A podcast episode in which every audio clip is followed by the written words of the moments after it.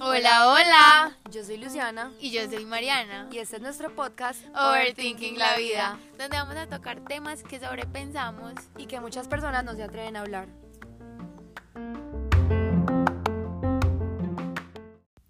Bueno, hola, ¿cómo están? Esperamos que estén súper bien. Bienvenidos nuevamente a un episodio de Overthinking Podcast. Eh, hoy vamos a tocar un tema que, o como siempre, nos tiene súper emocionadas. Y es Eh, un poco controversial. Es un poco controversial, totalmente Disclaimer. Disclaimer alert. Eh, pero pues queremos como tocarlo y abordarlo de una manera como muy también, como todo lo que le hemos hecho, como desde la experiencia, desde cosas de verdad que nos ha pasado a nosotros y a quienes nos rodean. Eh, entonces sí, pues esperamos que lo disfruten mucho, que se identifiquen como con alguno de los eh, polos opuestos que vamos a tocar y que como siempre llegaremos a un balance. Eh, Y bueno, que disfruten mucho este episodio.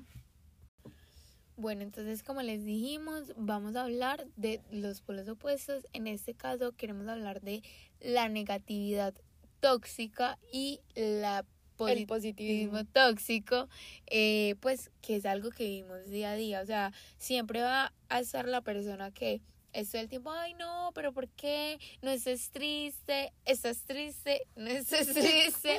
Eh, tú lo tienes todo, no, no, no. Y siempre va a haber la persona con los otros lentes puestos que va a ver lo malo en absolutamente todo. Y como siempre les hemos dicho, pues somos fieles creyentes de que cualquiera de los dos extremos, como bien dice su nombre, es tóxico. eh, y pues, o sea, literalmente como que ningún extremo va a ser bueno.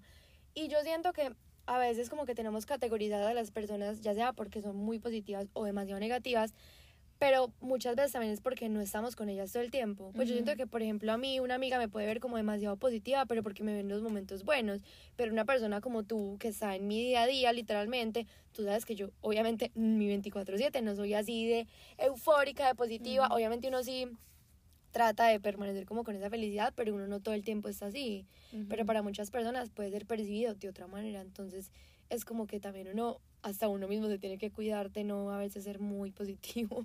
pues lo digo por mí, o sea, yo siento que a veces Sí. soy tan positiva que, que para otras personas puede ser tóxico. Sino que es que es como que cuando recu pues cuando la gente recurre a ti para un consejo, pues uno siempre va a intentar como darle un buen con pues como una como mirarle eh, como mostrarle bueno en lo el- bueno sí. de la situación. Pero eso es muy duro. Es como la forma de uno pues sí ayudar. no voy a aconsejar a las personas. Pero también es muy que duro. Es muy duro porque las personas a veces pueden decir como, ay, claro, pero como ella en este momento está feliz o tiene su vida tal y tal, pues no sé, de tal y tal manera, entonces ella no va a entenderme. Pues siento que a veces como desde la persona que tiene el problema y está buscando como la solución o el confort en otra persona, a veces cuando uno es tan positivo puede resultar siendo como pelle para la persona escuchar como no, pero mira que tienes tal y tal cosa, o no, mira que te puedes recuperar de tal y tal manera, pues siento que a veces puede ser como literalmente, vuelvo y digo, arma de doble filo. Cuando Lucino dice arma de doble Pero es filo. verdad, o sea, es que hay Sí. demasiadas cosas que son arma de doble filo y esta es una de ellas, pues tanto ser negativo como ser positivo creo que juega a veces un rol como en contra, eh, pues tanto cuando uno da consejos como uno da pues como muchas cosas, entonces es muy duro, o sea, es duro estar como también en esa posición. Sí, y yo creo que trajimos pues como ese, ese caso a la mesa porque uno conoce personas y no solo que le ven lo negativo a las cosas porque creo que son, o sea, hay dos tipos de personas en la negatividad tóxica. El que es negativo todo el tiempo y la persona que se queja. Porque hay gente que si tú le preguntas es negativo, es como que, ay, ¿cómo vas? Todo está mal. Pero hay gente que se queja sin tú preguntarle. Entonces es como, no, o sea, no me dañes, don't kill my vibe. literal es don't kill my vibe. Sí, porque es como que, ay, no, qué pereza venir a la universidad. Ay, no, qué pereza, eh, no sé, no hay nada para comer. Ay, no, qué pereza. la- En Sí, vez como de que siempre le ven el puntico El negro pero. a la ecuación gigante. Que Ajá. obviamente cuando uno le dicen como, ay, pero no le mires solamente el punto negro, uno en esos momentos está como sesgado. Y es lo que yo les digo, hay momentos en los que todos vamos a ser negativos, pues como, ay, sí, pues, o no sé, hoy, o un día no me preocupo, ay, no, qué pereza esta clase. Pero es como tratar de salir de ahí, o sea, uno no quedarse todo el tiempo en esa misma rueda que es literalmente un círculo vicioso. y un círculo muy tóxico. Y yo Demasiado. creo que muchas veces las personas se respaldan eh, diciendo que es ser realista, que no es ser negativo, sino ser realista. Pero yo creo que también hay una línea muy delgada entre ser realista y ser negativo. Porque es como que, bueno, estamos todos súper felices y voy a ser realista diciendo como, pues, pero miren, o sea, eh, esa es la perspectiva que yo tengo, pues de pronto buscar la manera de hacerlo posible. Ahí es diferente, exacto. Pero no es como, ay, no, que pereza, y eso es un chorro de quejadera aquí no dice como, ay.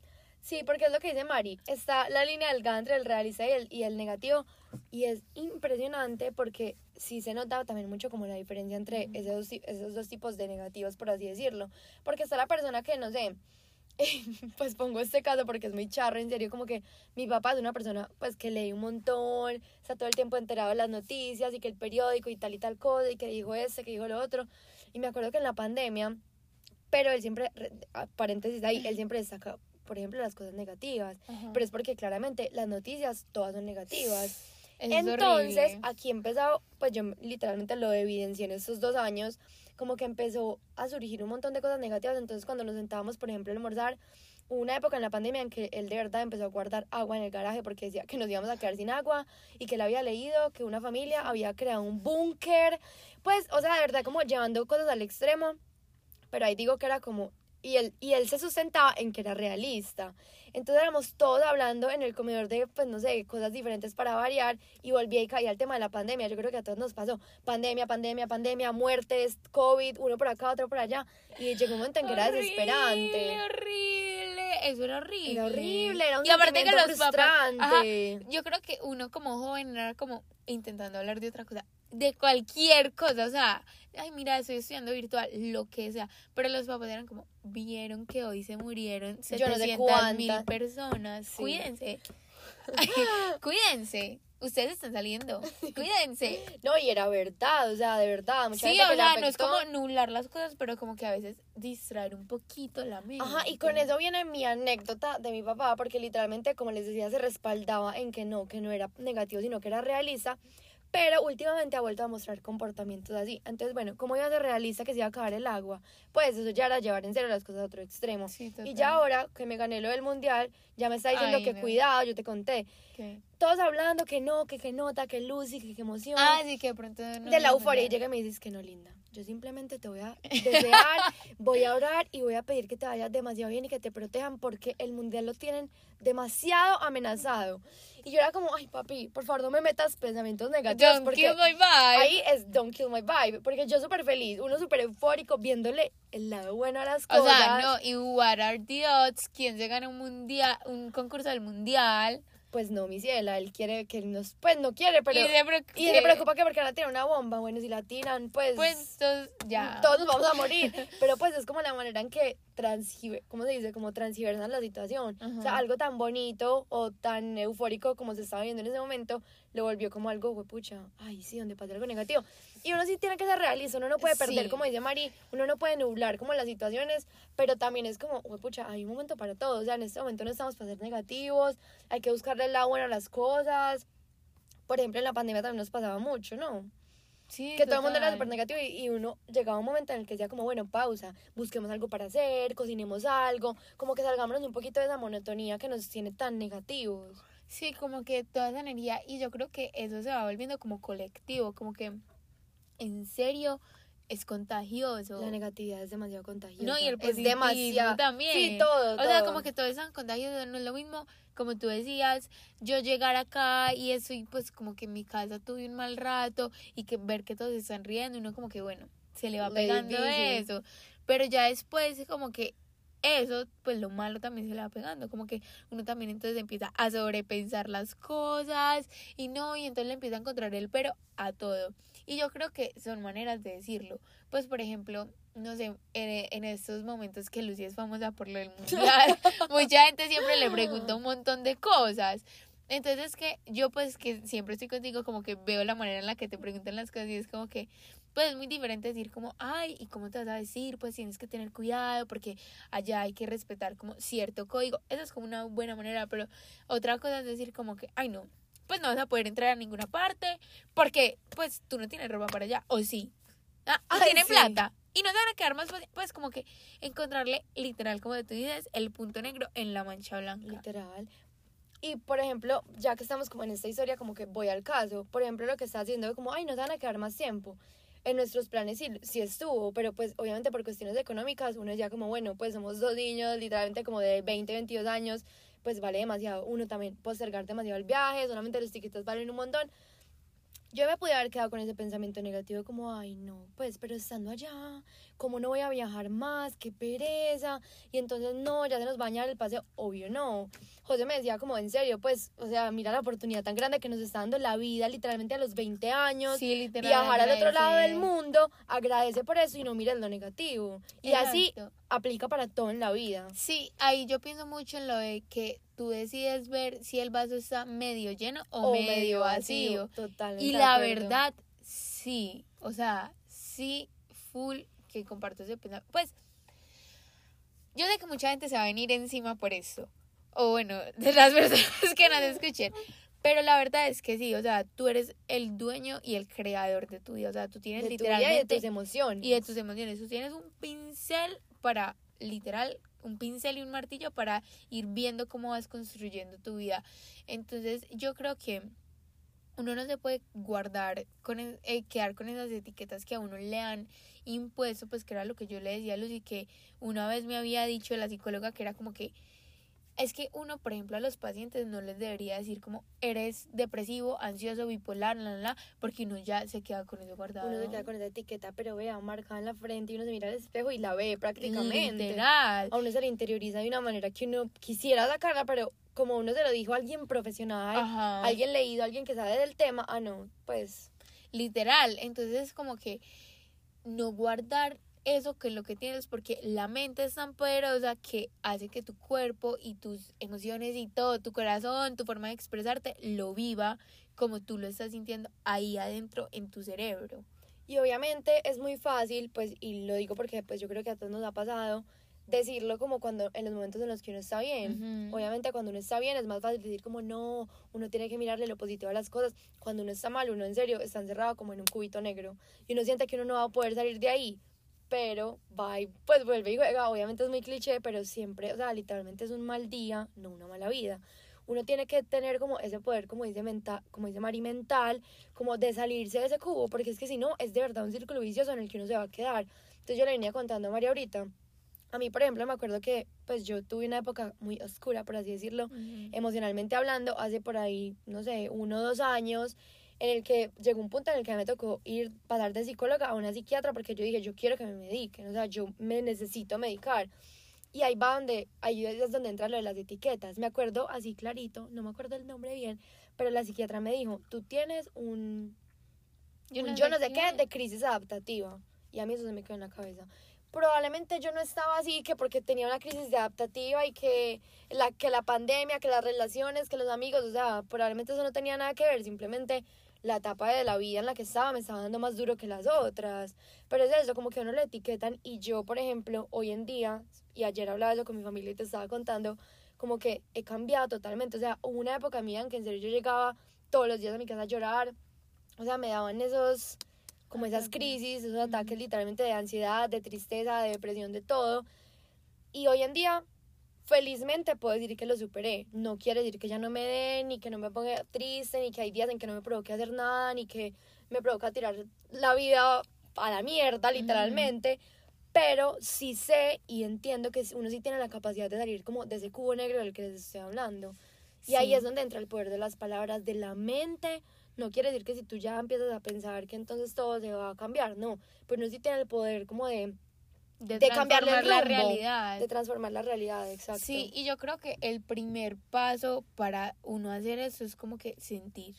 O sea, porque si uno reprime las emociones es como que, ay, no, estoy intentando ser feliz, pero por dentro estoy súper triste, no. O sea, como que sentir, si necesitas llorar, escribir, lo que sea, pues hazlo y ya ir paso por paso. Es, o sea, es lo un que proceso. es un proceso. Entonces, como que, bueno, literal la vida se trata de fake it until you make it. Esa frase me encanta para este episodio. Fake it until you make it. Exacto, porque tú tienes que ir paso por paso transformando tu vida y tus experiencias y tu forma de ver la vida. Entonces es como que, bueno, primero voy a ir donde mi perrita, voy a intentar mejorar ese momento, porque los como es que ahorita estamos hablando de eso, los humanos no tenemos límites y somos capaces y somos tan resilientes de vivir tantas situaciones. Es que la humanidad ha vivido guerras mundiales, ha vivido catástrofes naturales y aún sí se sigue reinventando. Entonces nosotros, ¿por qué no vamos a ser capaces de hacer nuestra vida y nuestra mente un lugar más ameno? Es que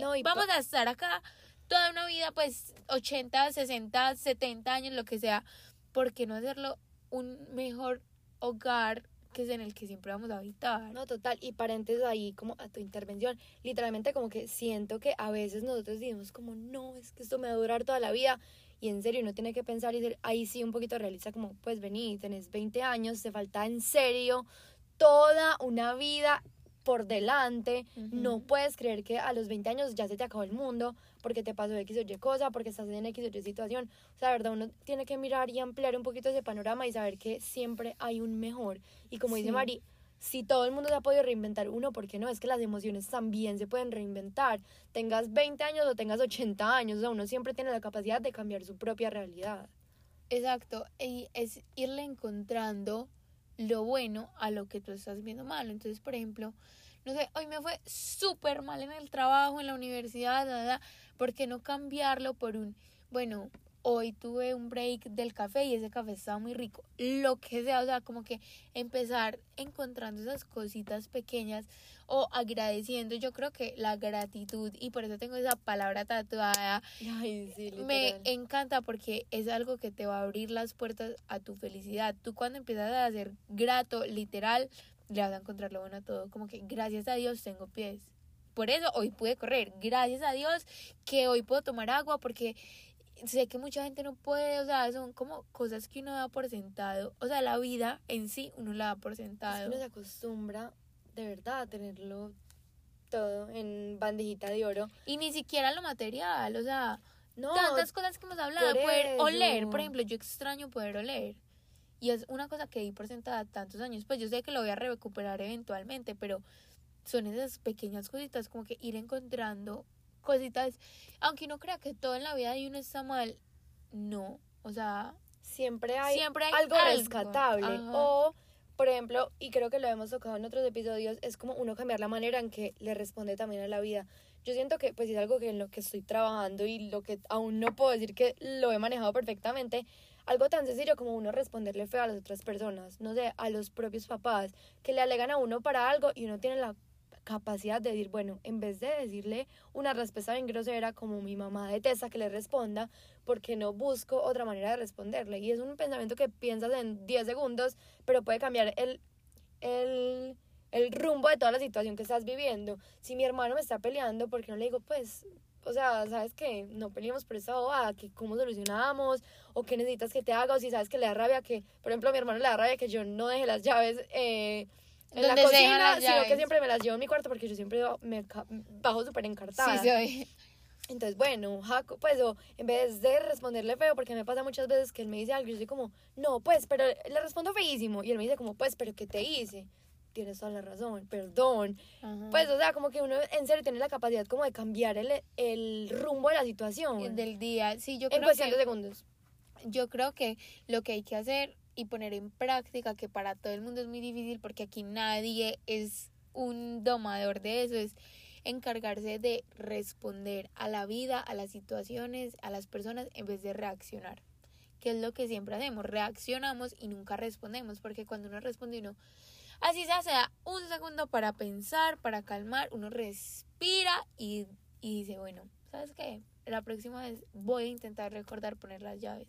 En vez de, ay, es que yo siempre soy encartada, lo que sea. O sea, soy, soy, pero total, soy, soy. Y yo también.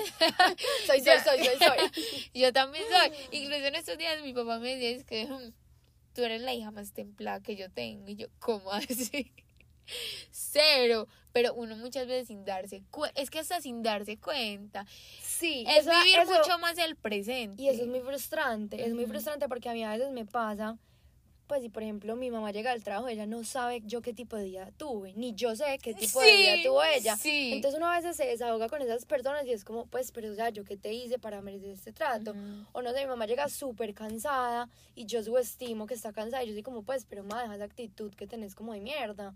Entonces como que también es ponerse un poquito en el zapato de las otras personas y ahí es donde juega como tanto el negativismo como el positivismo tóxico y también como que entender un poquito la situación por la que está pasando la otra persona. Entonces saber que de pronto la manera en que tú le respondas va a cambiar también su noche.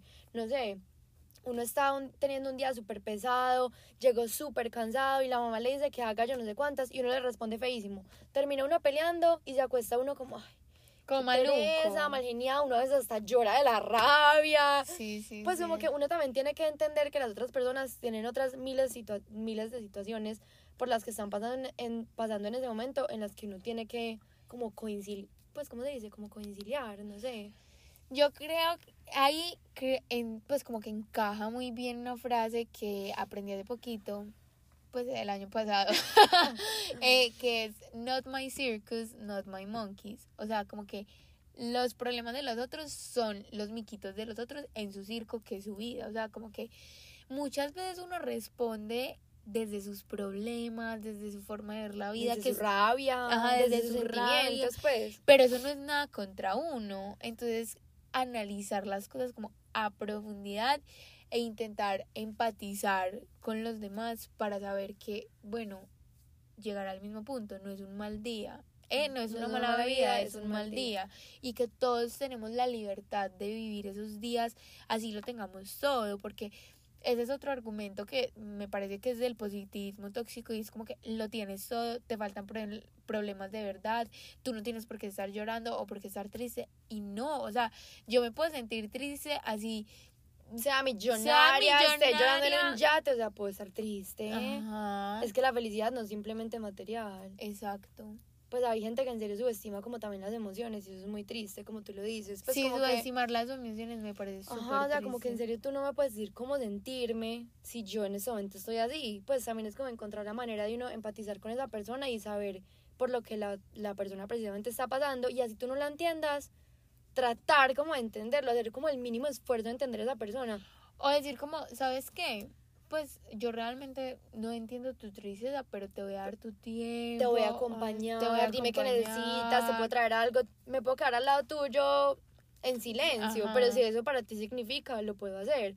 Entonces eso, yo siento que muchas veces, pues a pesar, como lo hemos dicho en miles de ocasiones, de que nos comparamos mucho con las otras personas, también tendemos a comparar mucho las emociones, como los estados de ánimo de las otras personas y claramente, pues como lo, también lo hemos dicho, pues por las redes sociales también es muy fácil como engañarnos, entonces ver que todo el tiempo esa persona está feliz, que está con amigos, pero yo también digo que eso es como algo irreal, o sea, todos tenemos nuestros momentos de soledad, nuestros momentos tristes, nuestros momentos eufóricos, como que de verdad hay situaciones demasiado diferentes que uno no está todo el tiempo como exhibiendo, por así decirlo, ante el mundo. Entonces uno tiene que saber que muchas veces esa persona que se muestra súper feliz en redes sociales en realidad no es así. Y si sí lo es, también súper chévere, pero entender que esa persona también pasa por muchas cosas similares a las que tú pasas. Sí, uno nunca No sé si me enredé ahí, No, pero... no, no, cero. Yo creo que nuestros oyentes entendieron. Pero yo sí creo que, que, pues, que la vida no es Instagram. Total. O sea, yo creo que la gente ni siquiera Pero- be real. pero ni siquiera la vida gente, es be real. Como de hasta Be Real se está volviendo tóxico. Be real se está volviendo super fake porque ya todo el mundo tiene una vida super aesthetic. O sea, uno No, y ya... ni siquiera uno sonríe para la foto, entonces todo el mundo lo ve súper feliz, como, ay, mira, está con tal y tal persona. Ajá. Pero pues, marica, es una foto que uno se toma en punto un segundo y ya uno sigue su vida normal. Ujú. es Uno es como, paren todo. Para Ya. todo smile, sigue. Entonces, ese es, o sea, en, en, en la vida siempre va a haber gente que, pues, que simplemente eh, muestra su vida y uno también, porque yo estoy segura que nadie acaba de subir la foto llorando o la pelea con el novio o un video de las pues. peleas con los papás, pues, como que no. Tampoco es realista. Tampoco o sea, es realista. y tampoco es la idea, pues. Sí, porque digamos que es como un álbum de fotografías, pues uno no va a guardar los malos recuerdos, uno guarda lo que Quiere pues, atesorar. lo que quiera atesorar. Y la vida es una montaña rusa. Entonces, es lo que tú dices, como entender que uno va a salir de ahí y, y eh, pues, y luchar por uno, pues sí, como que levantarse a su lucha diaria de voy a intentar ser mi mejor versión y también agradecer y como que abrazar esa pues como Pues, esa realidad. resiliencia. Yo en estos días me ponía a pensar, pues la verdad, hoy no tengo nada más que decir que fui muy fuerte por levantarme. Ya, pues por levantarme de la cama. Ya, o sea, Es que no tengo nada más logro. que decir. No importa, pero es que pues. eso es un logro. Ajá. Y yo también siento que muchas veces, o sea, está bien uno como no demostrar, pues yo siento que las personas obviamente como que dealean con sus duelos de una manera muy diferente. Por ejemplo, tú no expresas tus sentimientos y tú puedes Ujú. estar muriéndote por dentro y uno te ve súper normal. Sí, es, Pero es no algo que hemos hablado. Y no quiere decir que, por ejemplo, en ese caso tú seas positivismo tóxico, Ujú. para nada. Yo siento que está bien ¿no? también como expresar sus emociones y yo le he dicho mucho a Mari como pues de verdad tienes que entender que pues todos tenemos días malos y que está bien si en un momento tienes rabia, tienes tristeza, o sea, puedes expresarlo también porque todos hemos pasado por esos días. Hay días en que no me hables, pues, o sea, de verdad, no me hables, no me no me toques, no me aguanto ni a mí misma. Hay días en los que yo no me aguanto ni a mí misma.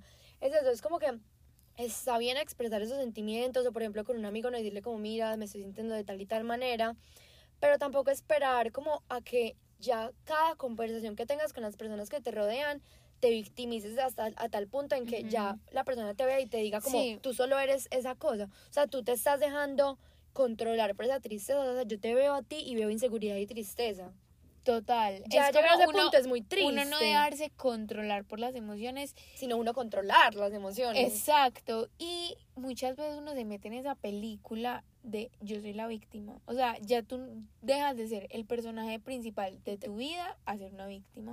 eso es muy triste Y ni siquiera es triste como por el hecho de que, ay, sí, me victimicé. No, es muy triste porque comienzas a, a esperar que la gente te perciba como la víctima. Y eso es un punto... Y que te apoye y que entonces yo diga, ay, no, Lucy, ¿sabes qué? Yo, pues, odio mi vida y tú digas, sí, tu vida es horrible. Pues, o sea, yo creo que eso es ajá. lo que ese tipo de personas espera que uno diga. O también como que te dé pesar. Ajá. Entonces que ah, todo el sí. tiempo, Sí, pues, sí, y lo pongo como en una situación literalmente como de una familiar X, no voy a decir, pues X, sí, que nos decían eh, que literalmente siempre estaba enferma, siempre estaba en la clínica, que le Ujú. pasaban la rodilla, que el dedito, que yo no sé qué, y en serio como que llegó un punto en que se volvió un círculo vicioso en el que lo hacía como tan ¿cómo se dice? O sea, ni cuenta, cuenta, ni cuenta se daba, pero se volvió en el papel de víctima para que todo el mundo todo el tiempo estuviera como, "Ay, qué pesar y cómo Sí. seguiste, necesitas Ujú. algo, te llevo esto, te llevo lo otro. Y hay gente que se mete tanto en ese papel de la víctima que como les digo, ni siquiera se da cuenta y cae en él. Entonces lo importante también en esos puntos, pensaría yo, desde mi experiencia, mi punto de Ujú. vista, es como uno decir como, bueno, me cansé de ser la víctima, yo no- quiero ser más que eso, quiero que las personas me cataloguen por algo más que por mis tristezas, que por mis cosas que me han pasado, a todos nos han pasado cosas en la vida, así sea de diferentes magnitudes, por así decirlo, Ujú.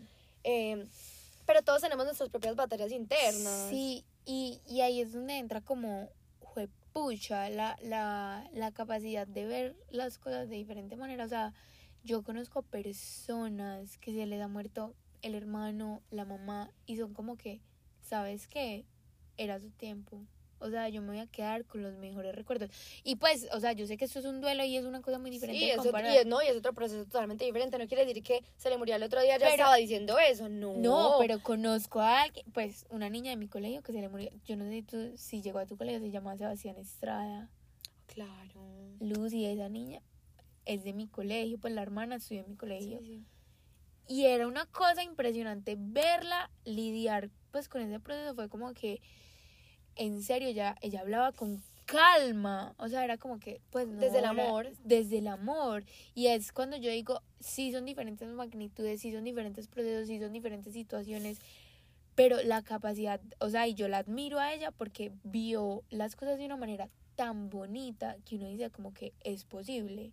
O sea, es posible. Y no estoy hablando solo de la muerte, es, es posible ver eh, Lo que sea. lo que sea en tu vida de manera, pues, con amor, con esos Es que es como que- quien dice, me Ponte las cambié, gafitas. ajá, como me cambié las gafas de víctima y en serio me voy a poner las gafas del amor. Y no quiere decir que Y tengas que obviamente- romantizar todo, pues. Exacto. No es como que, ay, se murió el perro. Ay, no. Ya. Estoy bien. Exacto. No, Uno pues. puede estar triste, pero es como que, bueno, yo decido, pues, o voy a hacer el intento de quedarme ese día con, la- pues, con lo mejor de esa persona o con lo mejor de esta situación. ¿Qué aprendí? Por ejemplo, nosotros en Quanti, pues yo sé que no es, o sea, es cero comparable, Sí. pero nosotros en Quanti, ¿qué hacíamos?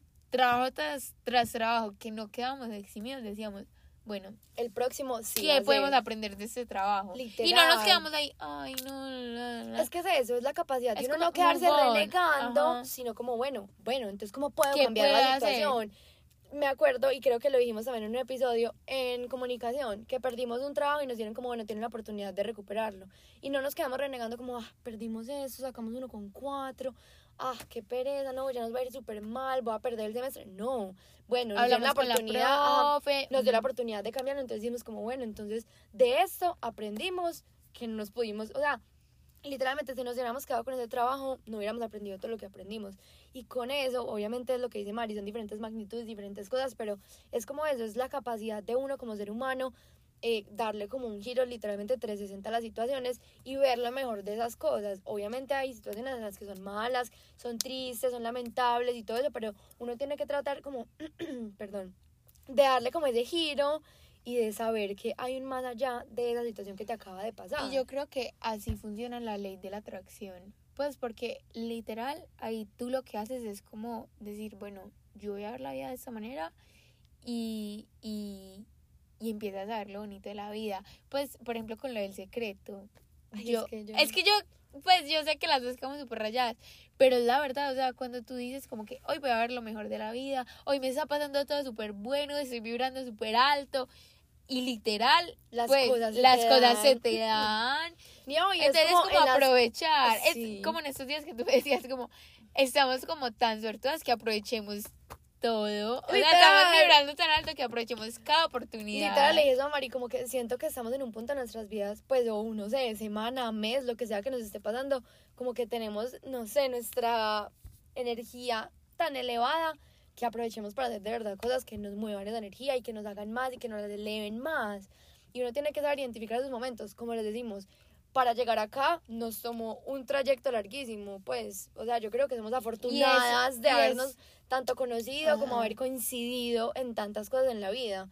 Pero sí, es como, es eso, fue pucha, es... como ir construyendo tu camino y, e ir recogiendo y sacando lo que necesitas e ir viendo la vida como literal, como tenemos un episodio con ojos de amor. Con ojos de amor. es Pues, o sea, vida. no romantizar toda de manera tóxica, pero sí como con ese, eh, pues, como con esa perseverancia, como que con esa fe, y no solo fe Sí. en Dios, sino como en, esa fe en ti todo, mismo, sí, que, en ti. que tú eres capaz y que todo esto va a pasar y que es un mal día, no un mala, una mala vida. No, y de verdad les pongo en la tarea, después de tanto que le hemos mencionado, pues como de verse esa película, pues porque yo de cierta manera siento, y como les había dicho antes, yo siento que esta película llega a uno en el momento en el que uno más lo necesita y puede sonar para algunos como insignificante o una bobada, pero yo de cierta manera siento que esta película cambió mi manera de ver la vida.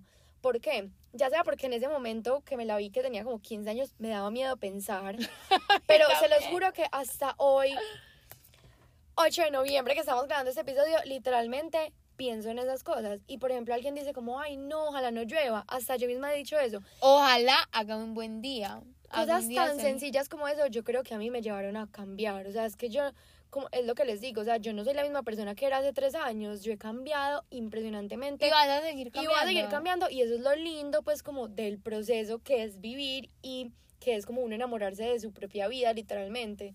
Es eso, es como uno darse cuenta que uno sí tiene la capacidad de ver las, las cosas de otra manera. Obviamente van a existir momentos de rabia, de tristeza, de todo como les hemos dicho y los sigo teniendo, los seguiremos teniendo, Sí. pero es uno cambiar las cosas. Exacto, y empezar siempre por sentir.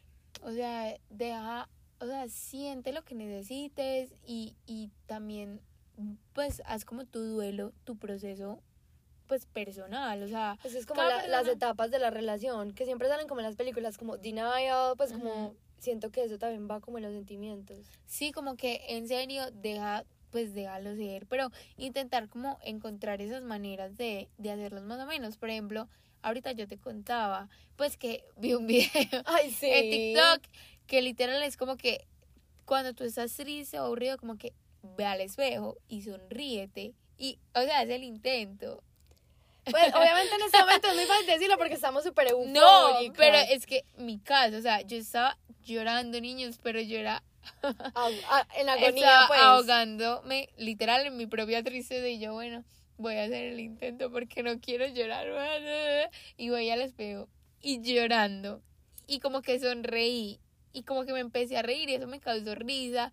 Entonces como que literal intenté salvar el momento pues y por cinco minutos fue como llorando y riendo Hasta que funcionó. hasta que funcionó y pues poco a poco pues uno como que va saliendo pero es como intentar buscar cosas que te ayuden, o sea, ese micro cosita de, de irse a ver al espejo y reírse o escribir o agradecer o, O llamar a alguien. o ¿saben qué? O seguir llorando. o seguir llorando. O muchas veces yo qué hago, saco a mi perra.